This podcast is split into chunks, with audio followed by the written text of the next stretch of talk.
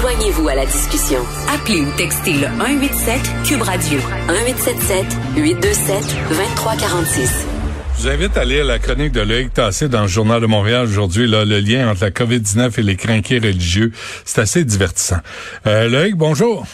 Oui, bonjour. J'espère que je vais faire une chronique radio aussi divertissante ah. aujourd'hui. Soit-on-le. C'est, ça a recommencé à chaque jour. J'ai quelque chose pour toi dès le début. Oui. Euh, tu parlais tout à l'heure de passeport vaccinal. Tu oui. sais, on tergiverse ici. Est-ce qu'il en faudrait un? Est-ce qu'il en faut euh, En Europe, en l'Union européenne dit oui, oui on a décidé qu'il y aurait un passeport vaccinal en Europe et euh, non seulement pour les pays européens, mais pour les pays tiers aussi. Euh, on va exiger que les gens, pour rentrer en Europe, pour voyager en Europe, aient reçu une dose complète de vaccin contre la COVID-19. Donc deux doses la plupart du temps, euh, une seule dose pour quoi C'est Moderna? Johnson. Le Johnson, oui, c'est ça, une seule dose. Hmm. Donc, puis tu vois, mais pourquoi est-ce qu'on fait pas ça au Canada? Pourquoi est-ce qu'on n'a pas un passe Pourquoi est-ce qu'on ne dit pas que les gens qui doivent qui viennent au Canada devraient avoir aussi eh, un vaccin, devraient être vaccinés? Ben Ça me semble évident. Je ne vois pas pourquoi on tergiverse là-dessus. On parle pas d'un passeport intérieur pour aller au restaurant, etc. On parle d'un passeport pour protéger la population. Hum, hum. Simple, hein? C'est assez simple, ça a l'air trop, simple. oui, c'est ça. Trop simple. Euh, Raconte-nous, euh, Loïc, euh, ce qui se passe en Inde. Mais là, c'est pas simple en Inde. Ça va mal euh, pour euh, le, le, premier ministre Narendra Modi qui s'en va aussi en élection bientôt. Et euh, il y a eu des élections dans certains États en Inde. Et Narendra Modi a très mal fait.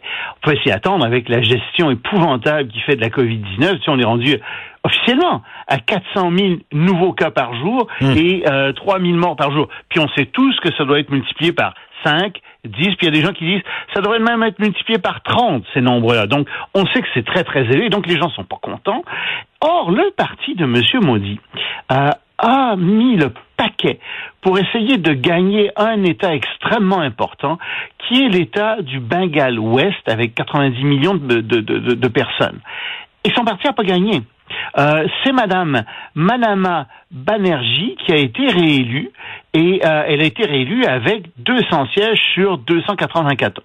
Quand même, Modi a progressé. Il y avait trois sièges dans cet État-là.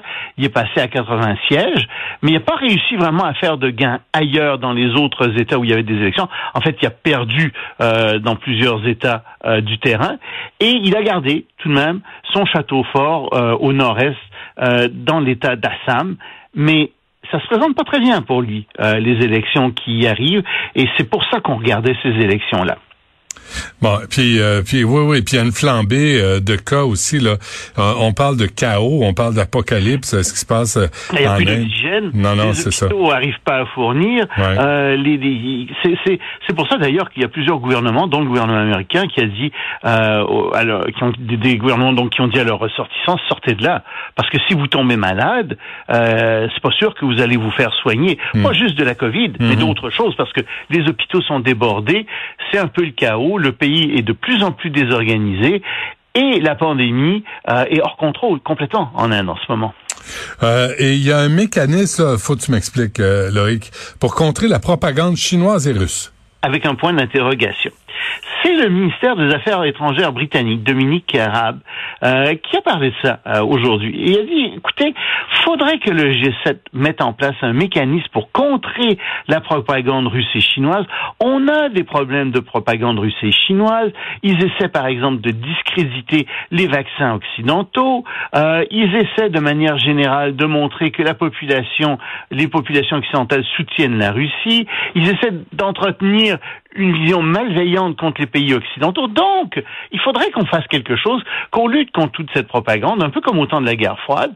Et, euh, entre autres, lui, dit, nous, on, va donner une subvention à la BBC, qui est un peu le Radio-Canada euh, de, de, l'Angleterre, et on va leur donner 9 millions d'euros pour contrer ça. Sauf que la propagande, je comprends que c'est c'est un peu bizarre cette histoire-là parce que évidemment te souviendras, pendant la guerre froide, il y avait beaucoup euh, de propagande qui venait de l'Union soviétique. Mhm.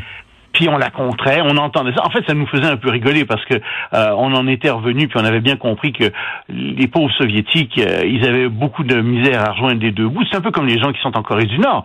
Euh, le, le, gouvernement nord-coréen a beau dire aux Nord-Coréens que la Corée du Nord est le deuxième meilleur pays au monde. je pense qu'il n'y a pas beaucoup de gens dans le monde entier qui croient ça.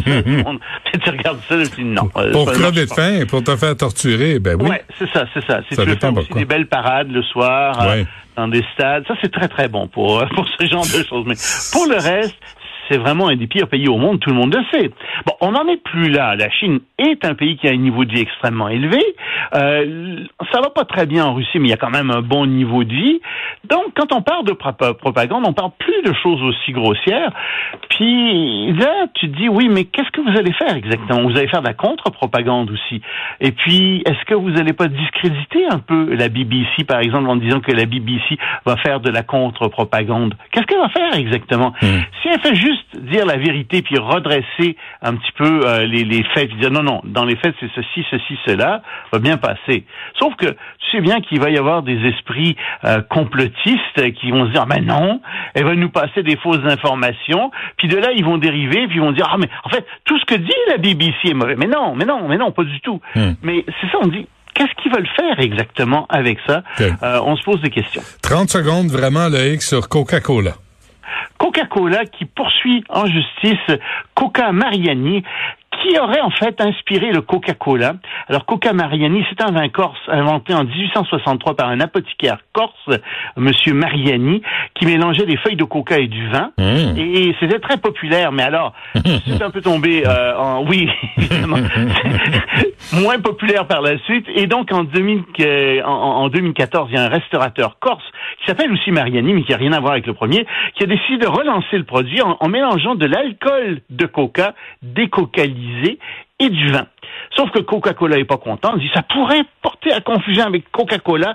C'est notre marque de commerce. Alors que les gens euh, qui font le Coca Mariani disent Hey, en fait c'est Coca-Cola qui a plagié le Coca Mariani. Hmm. Nous on a inventé le Coca Mariani bien avant Coca-Cola. Et en fait c'est la prohibition qui a fait ôter le vin du Coca-Cola. Et euh, donc on devrait tout à fait avoir le droit de vendre ça. Bon, ben, on n'aura pas ça dans un dépanneur près de chez nous bientôt. Mais ben, c'est bon à savoir. Merci Loïc. Salut. À demain.